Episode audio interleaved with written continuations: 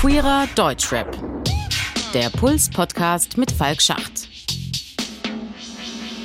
Hallo zum Podcast Queerer Deutschrap von Puls. Mein Name ist Falk Schacht und wer mich kennt, weiß, ich liebe Geschichte. Ich liebe die History von Hip-Hop und interessiere mich da wirklich einfach für alles. Und wenn wir uns der queeren Rap-Szene nähern, dann müssen wir natürlich einmal auch vorher zurückblicken, wo kommt das alles her, was ist die Historie und deshalb gehen wir jetzt erstmal in der Zeit zurück. Und damit das Thema Queersein im Hip-Hop über die letzten 30 Jahre immer mal wieder begegnet ist, bin ich hinabgestiegen in die Archive und habe versucht, diese alten Begegnungspunkte wiederzufinden.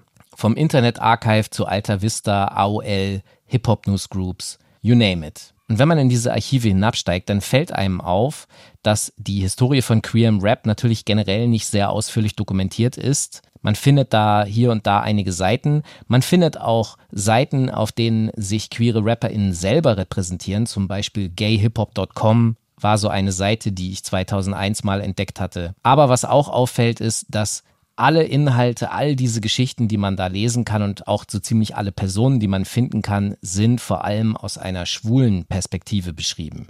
Und das ist auch der Grund, warum sich das in dieser und der nächsten Folge erstmal widerspiegeln wird. Aber von vorne, wer waren denn nun die ersten schwulen Rapper im deutschsprachigen sowie auch im amerikanischen Raum? Und da geht es schon sehr früh los. 1981 in Los Angeles gibt es den ersten dokumentierten schwulen Rap überhaupt in den USA. Die Band nannte sich Age of Consent und bestand bis 1985 und wurde gegründet von John Callahan und David Hughes. You might say, what's this shit? Rapping white fags that just don't fit. Well, there's a friend of mine right over here, and some of you there might call him queer. When your mind's on the rack and they're breaking your back, you fight back. Fight Back erschien 1981 und ist ein Rap-Song gegen Schwulenbashing und im Grunde lupenreiner Battle-Rap. Nur, dass hier die normative Gesellschaft gebettelt wird.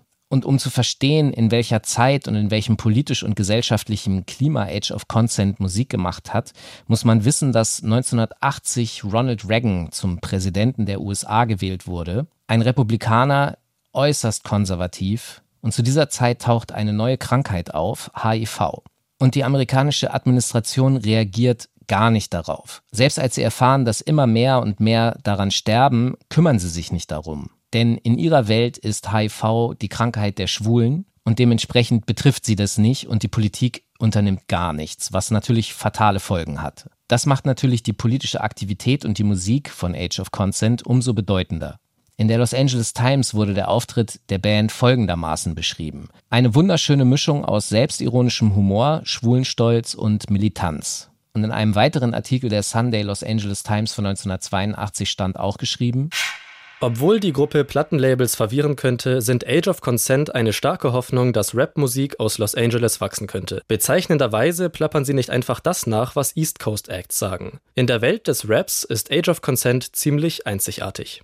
Der kommerzielle Erfolg von Age of Consent war nicht riesig und auf eine gewisse kulturelle Blase in Los Angeles beschränkt, aber trotzdem haben wir 1981 bereits offen queeren Rap mit Messages, Self-Empowerment-Botschaften und Real Rap. His story, her story, our story, gay story, history.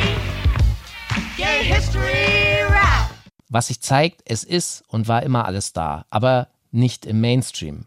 Mal abgesehen davon, dass das öffentliche Interesse an Hip-Hop oder auch die gesellschaftliche Stellung damals nicht vergleichbar ist mit heute. Das war natürlich wesentlich geringer. Und jetzt, wo wir wissen, was der Startpunkt von schwulen Perspektiven im Rap in den USA war, ist natürlich die Frage, wie ist das im deutschsprachigen Raum? Gibt es da eine Entsprechung zu Age of Consent?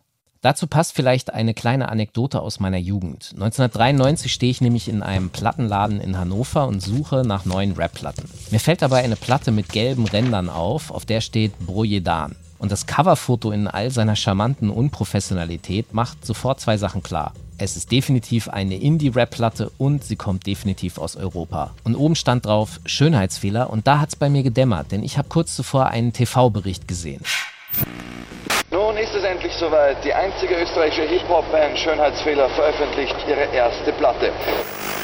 Operator Burst, burst Up. Ich meine Schönheitsfehler und unser eigenes Plattenlabel Duck Squad Platten.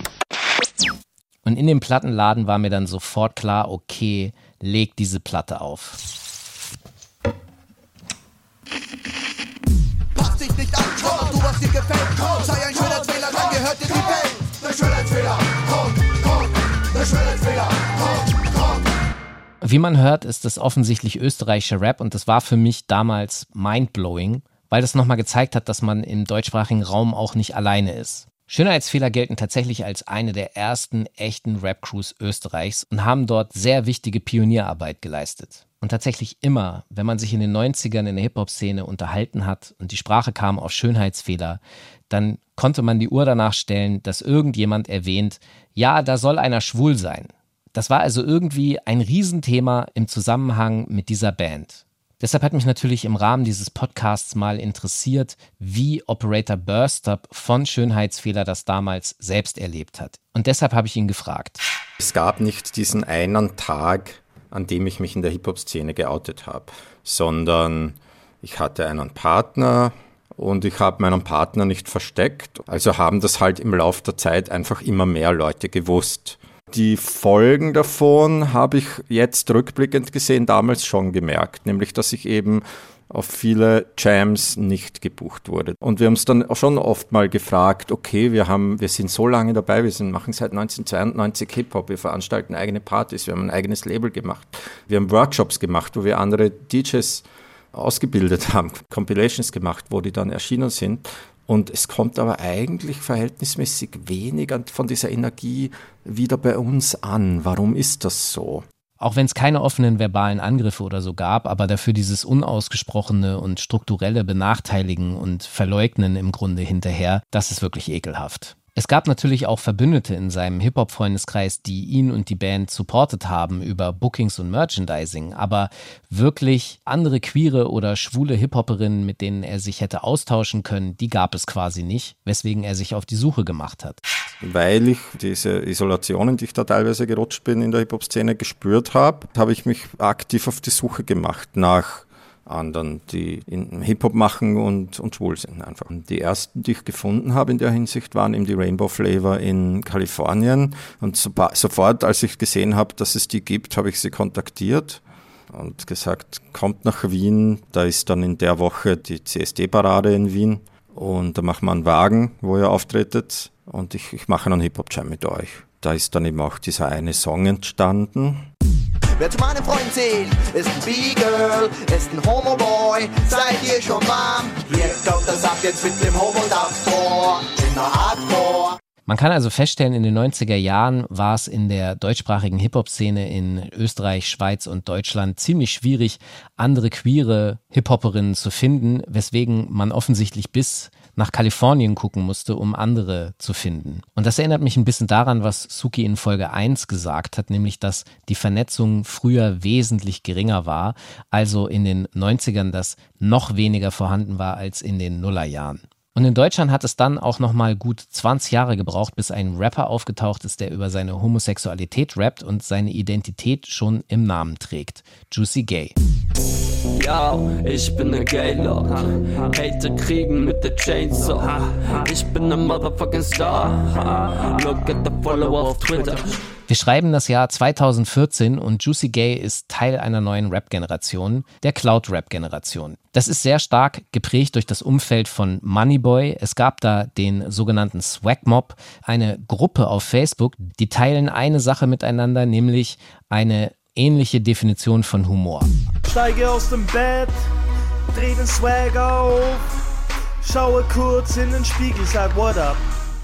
Und in diesem Lager gab es dann plötzlich einen schwulen Rapper, der sich in seinen Songs und in Interviews mit Homosexualität auseinandergesetzt hat und sich für eine Enttabuisierung von Homosexualität eingesetzt hat. Auch ich habe ihn damals interviewt, weil ich das ziemlich bahnbrechend fand, dass er aufgetaucht ist und habe über ihn einen Artikel geschrieben für Spiegel Online. Aber die eigentlich entscheidende Frage ist ja, wie kam Juicy Gay bei queeren Artists an? Und einer, der das damals ziemlich genau beobachtet hat, war Kai Shanghai, ein Clubbesitzer aus Essen. Was hat er gedacht, als er Juicy Gay das erste Mal gesehen hat? Ja, ich war auf jeden Fall thrilled und habe direkt Nachforschungen äh, angestellt. Und ich meine, ich habe ihm damals bei Facebook geschrieben. So meine ersten Gedanken waren, dass das schon sehr mutig und sehr äh, waghalsig ist. Ähnlich ging es auch Ebo, allerdings mit einer kleinen Einschränkung. Fand ich nice, muss aber auch ehrlich sagen, dass ich das nicht viel, also dass ich ihn nicht viel gehört habe. Ich glaube, warum ich ihn nie so gehört habe oder so, ist, weil man das, man hat ihn, glaube ich, als Figur auch nicht so ernst genommen. Also es war, weißt du, so ein Lil Nas Ex, der nimmt ja diese Queerness, egal wie viel Humor er in seine Musikvideos reinbringt, etc., der nimmt das ja ernst. Und ähm, ich glaube, Juicy Gay war für mich, warum es mich nicht so interessiert hat, es war eher so bisschen, I don't know, mehr so Comedy. Und Suki zum Beispiel hat sich mit ihm sogar extrem schwer getan, sagt sie. Ähm, ich habe ihn so ein bisschen im Windschatten von Moneyboy erlebt und das, da war ich eigentlich auch schon raus. also es gibt wenig Rapper, denen ich was abgewinnen kann, muss ich ganz ehrlich sagen. Ich finde diese ganze Ironie und Zynismus-Erzählung langweilt mich einfach massiv und dafür ist meine Lebenszeit mir zu schade, mich damit zu befassen, es sei denn, es hat irgendwie quasi Recherchegründe. Und gerade diese Humorebene, dieses ironisch-zynische, was Suki nicht gut fand, ist das, was mich damals erstmal abgeholt hat. Ich muss zugeben, dass ich das damals spannend fand. Vielleicht mal verdeutlicht an folgendem Beispiel. 2015 schnappt sich nämlich Juicy Gay ausgerechnet den Song Schwule Rapper von Cool Savage ein Song, in dem Savage das Wort schwul negativ einsetzt und dreht diesen Song um, denn er rappt auf dem Song darüber, wie er mit allen möglichen Deutschrappern Sex hat. Hatte einen zärtlichen Zungenkuss mit Body Bang und Ali Arzt will meinen ausgedehnten Anus Aber auch hier ist die entscheidende Frage, wie kam der Song bei queeren RapperInnen damals an? Ähm, gar nicht schlecht.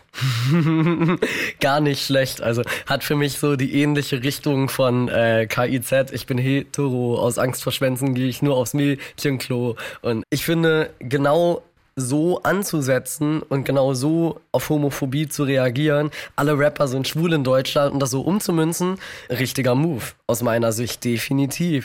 Semantis fand diesen Flip also nice. Ash hingegen findet die Idee dieses Tracks an sich zwar cool, aber hat trotzdem ein Problem.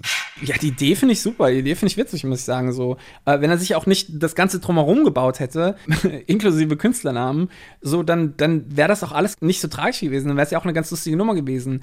Was ich halt zusätzlich noch finde, und das kommt auch in dem Song auch raus, er hat irgendwie so eine Line irgendwie mit ausgedehnten Anus, bla bla bla.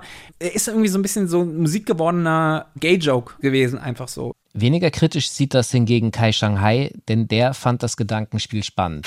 Äh, wie, das war nur eine Fantasie? Meine Realität sieht auch so aus. Nein, nein, ähm, feier ich. Keine Ahnung, kann man sich da nicht geschmeichelt fühlen? Wir können natürlich nicht beurteilen, ob sich die Berappten geschmeichelt gefühlt haben oder nicht, aber Suki bringt hier einen sehr wichtigen Blickwinkel rein, nämlich, dass es alleine deshalb nicht als schmeichelhaft funktioniert, weil am Ende eine Sexfantasie über Menschen vertont wird. Also natürlich finde ich das irgendwie invasiv und irgendwie ist es überhaupt auch nicht mein Stil, andere Leute einfach in meinen Track zu nehmen und denen, ich bin nicht der Typ für Disses und das ist ja auch irgendwie eine Form von Übergriff und Diss. So, dass ich finde nicht, dass damit irgendjemandem geholfen ist. So, und es arbeitet irgendwie mit Ekel und Abschreckung und ich weiß selber, was es bedeutet, Tracks sich reinzufahren, wo Leute irgendwelche sexuellen Fantasien und sei es nur als Absurdität irgendwie in, mit mir in Verbindung bringen. Das ist einfach unangenehm und schmerzhaft und ich finde auch, dass das Flair und Savage nicht verdient haben, auch wenn ich nicht cool mit denen bin. So. Also deswegen ist kein zuträgliches Konzept, finde ich. Vor allen Dingen, wenn sich dann auch im Nachhinein rausstellt, dass das eh alles nur ein Joke war. Und hier muss ich sagen, dass Suki mich komplett argumentativ überzeugt, denn so wie ich zuerst, als der Song auftauchte, gedacht habe, okay, das ist eine krasse Idee, ist es aber nicht besser, wenn man genauso übergriffig ist wie das, wogegen man sich eigentlich wehrt. Aber es kommt hier auch noch ein weiterer Punkt hinzu, denn Suki und vorher auch Ash MO haben es schon angedeutet, was sich 2018 erst rausgestellt hat. Juicy Gay war nicht echt, es war ein Joke. Aber von vorne. 2018 passiert Folgendes. In der aktuellen Staffel von Germany's Next Topmodel ist die Kandidatin Sally zu sehen. Und der Sender wollte Sally mit ihrem Freund überraschen. Und dieser Freund war Juicy Gay. Sally hat ihren Freund Arthur, aka Juicy Gay, vor zwei Jahren auf einer Party kennengelernt. Seitdem sind die beiden unzertrennlich und machen auch gemeinsam Musik. Als ich das gesehen habe, dachte ich, what the fuck? Zu dem Zeitpunkt, als ich den Artikel über ihn geschrieben habe, dass er der erste offen schwule Rapper ist, hat er mir versichert, dass er schwul ist und ich habe ihm auch geglaubt, dass er schwul ist. Und plötzlich kommt an die breite Öffentlichkeit, dass dem so nicht ist. Was dachte sich eigentlich Juicy Gay zu dem Zeitpunkt, als klar war, dass er mit seiner Freundin bei Germany's Next Topmodel zu sehen sein wird und damit die ganze Story öffentlich wird?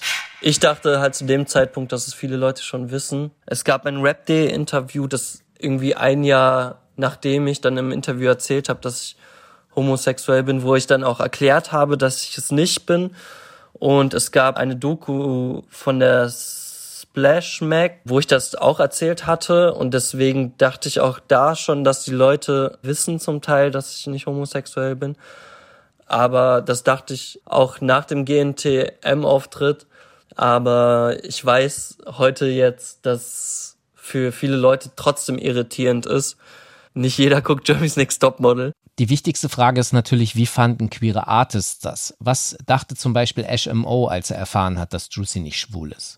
Hätte er sich was dabei dahinter gedacht, so um irgendwie aufzuzeigen, wie klischeehaft irgendwie man doch denkt und blablabla, dann hätte ich ihm noch wohlwollend entgegenbringen können. Aber das war ja auch nicht komplett da. Der hat das einfach nur so für, für Haha-Faktor so gemacht. Und das hat halt so ein bisschen so der eklige Dude, der quasi eher über einen lacht, als dass er so mit einem irgendwie Jokes macht. So. Und wenn jetzt ein tatsächlich schwuler äh, Rapper kommt und genau das gleiche gemacht hätte wie er, ist es trotzdem, wäre es trotzdem noch mal was anderes gewesen, einfach nur, weil die Person trägt die Konsequenzen für ihr Handeln so.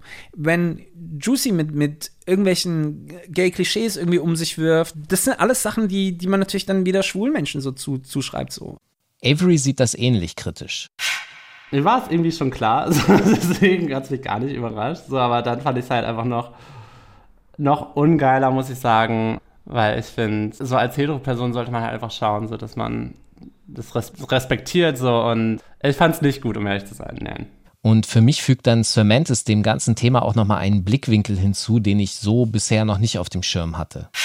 Im Nachhinein als erwachsener queerer Mann habe ich da nochmal eine ganz andere Emotion zu bekommen, als ich auch wusste, dass er nicht schwul ist. Also ja, es hat mich innerlich ziemlich dolle zerrissen, weil ich das auf der einen Seite extrem spannend fand, welche Diskurse dadurch aufgekommen sind und ich auch dachte, hey, sich als Hete so zerreißen zu lassen, hat irgendwie was Cooles, weil es einer schwulen Person einfach richtig übel wehtut und eine Hete halt einfach nur geschockt ist und sich an den Kopf fasst und denkt, Alter, scheiße Leute, was geht bei euch? Oh mein Gott.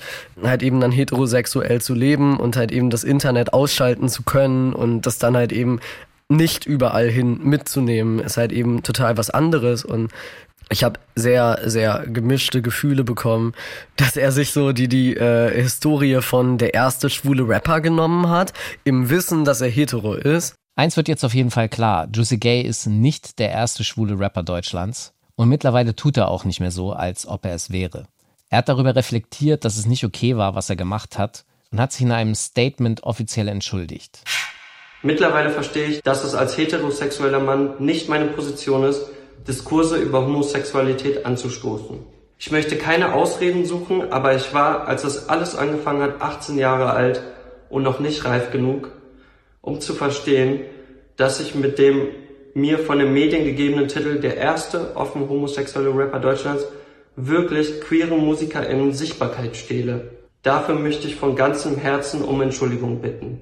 Das ganze Statement von ihm könnt ihr natürlich auf seinem Insta-Account anhören. Ihr müsst dabei nur beachten, dass er sich nicht mehr Juicy Gay nennt, sondern Juicy Süß. Das ist nämlich ein entscheidender Punkt, dass er den Nachnamen Gay abgelegt hat. Und die Frage, die natürlich aufkommt, ist, wie kam es eigentlich zu dieser Namensänderung?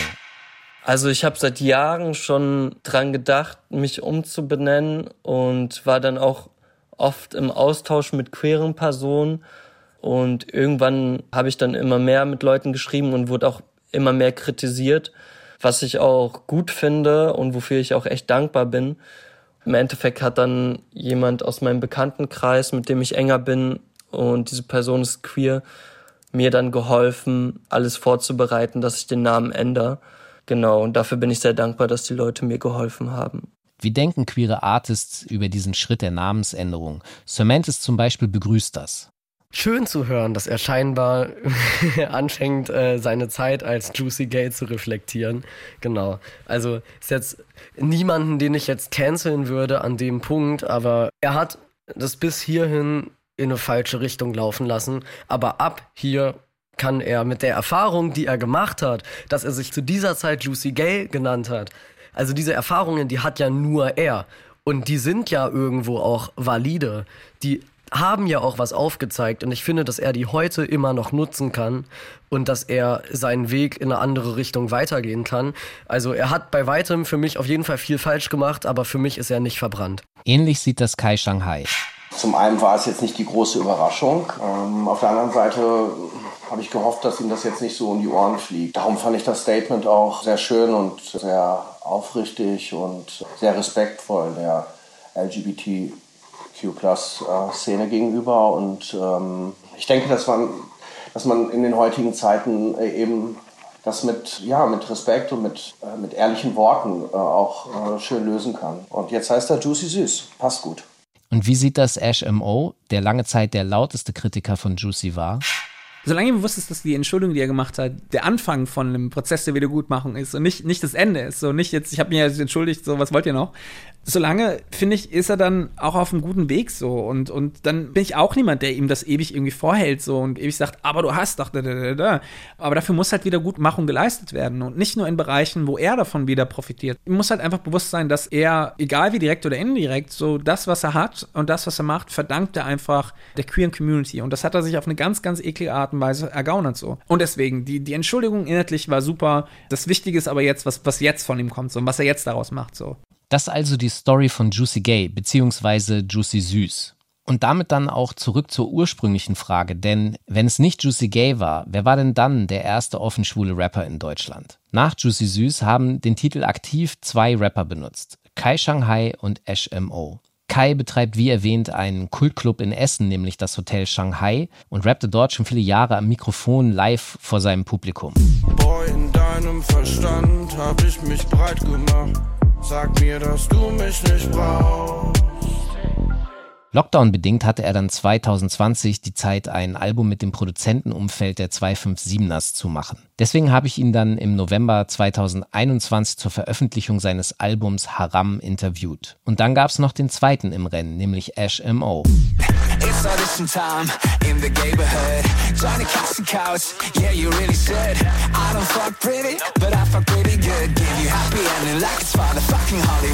HMO nennt sich selber Queerer African Jamaican und ist in einem kleinen Ort in der Nähe von Frankfurt am Main aufgewachsen und rappt hauptsächlich auf Englisch. Sein Motto ist Make Hip-Hop Gay Again. Und bei den KollegInnen der Web Talk Show hat HMO zum Thema, ob er der erste schwule Rapper sei, folgendes gesagt.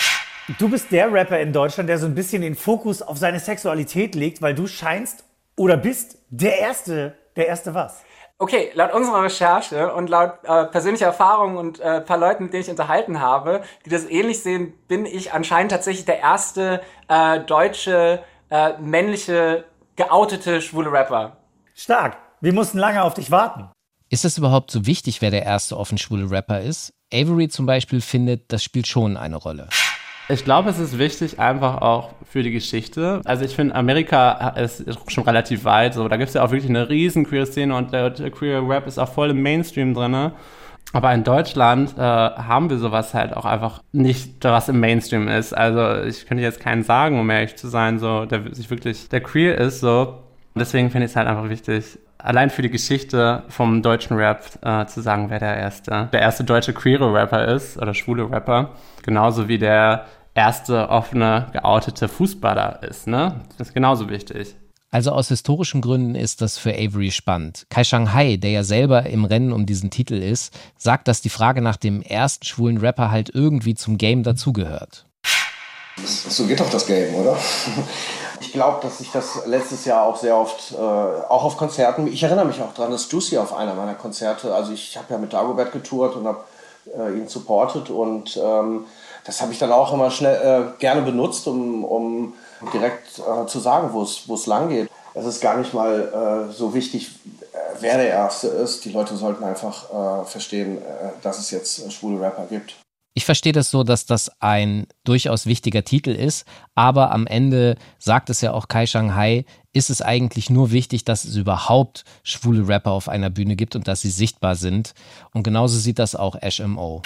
Ja, ist auch mein Fazit, dass es eigentlich egal ist. Kai ist der Erste, der auf Deutsch released hat. Ich bin der erste deutsche Rapper, Schulrapper, der released hat. Who, who cares? Sir Mantis bringt dazu, wie so oft, einen ganz neuen Blickwinkel. Wer war der erste schwule Mensch auf der Welt? Wer? Weiß ich nicht. Wer war der erste Schwule? Wahrscheinlich niemand und alle. Und äh, im Rap ist es ja auch so. Also ich äh, sehe das äh, überhaupt als super irrelevanten Fakt gewisserweise. Die Meinung darüber, wie wichtig es ist, wer denn nun der erste offen schwule Rapper war, gehen also ziemlich auseinander. Was man aber aus dieser Folge auf jeden Fall ziehen kann, Sichtbarkeit ist immer wichtig. Denn queeren Rap und schwulen Rap gibt es schon immer seit über 40 Jahren in den USA, in Deutschland, in Europa, in Mexiko. Nur diese Artists werden von den wenigsten Leuten gekannt, weil zu wenig über sie berichtet wird, weil es zu wenig Sichtbarkeit gibt. Das ist tatsächlich wichtig, um die ganze Grundsituation zu verstehen. In der heutigen Folge ging es sehr stark um schwule Perspektiven und das wird in der Folge 3 auch noch einmal weitergehen, bevor wir uns dann mit anderen queeren Perspektiven beschäftigen. Denn wir werden in Folge 3 darüber sprechen, warum die Aufmerksamkeit der Öffentlichkeit lange vor allem auf schwule Männer im Rap fokussiert war. Denn wir werden ein sehr problematisches Phänomen beleuchten, die mediale Suche und Hetzjagd nach nicht geouteten schwulen Rappern in den 90er Jahren. Also am besten direkt weiterhören, Folge 3 folgt jetzt. Danke für euer Interesse und fürs Zuhören. Dieser Podcast ist eine Teamleistung hier bei Puls. Redaktion Sophie Kernbichel, Finna, Edis Ünek und Falk Schacht. Grafik Ki Kesor und Lisa Hinder. Produktion Christoph Tampe, Hanna Meyer und Matthias Sautier. Sounddesign Benedikt Wiesmeier und Enno Rangnick. Puls.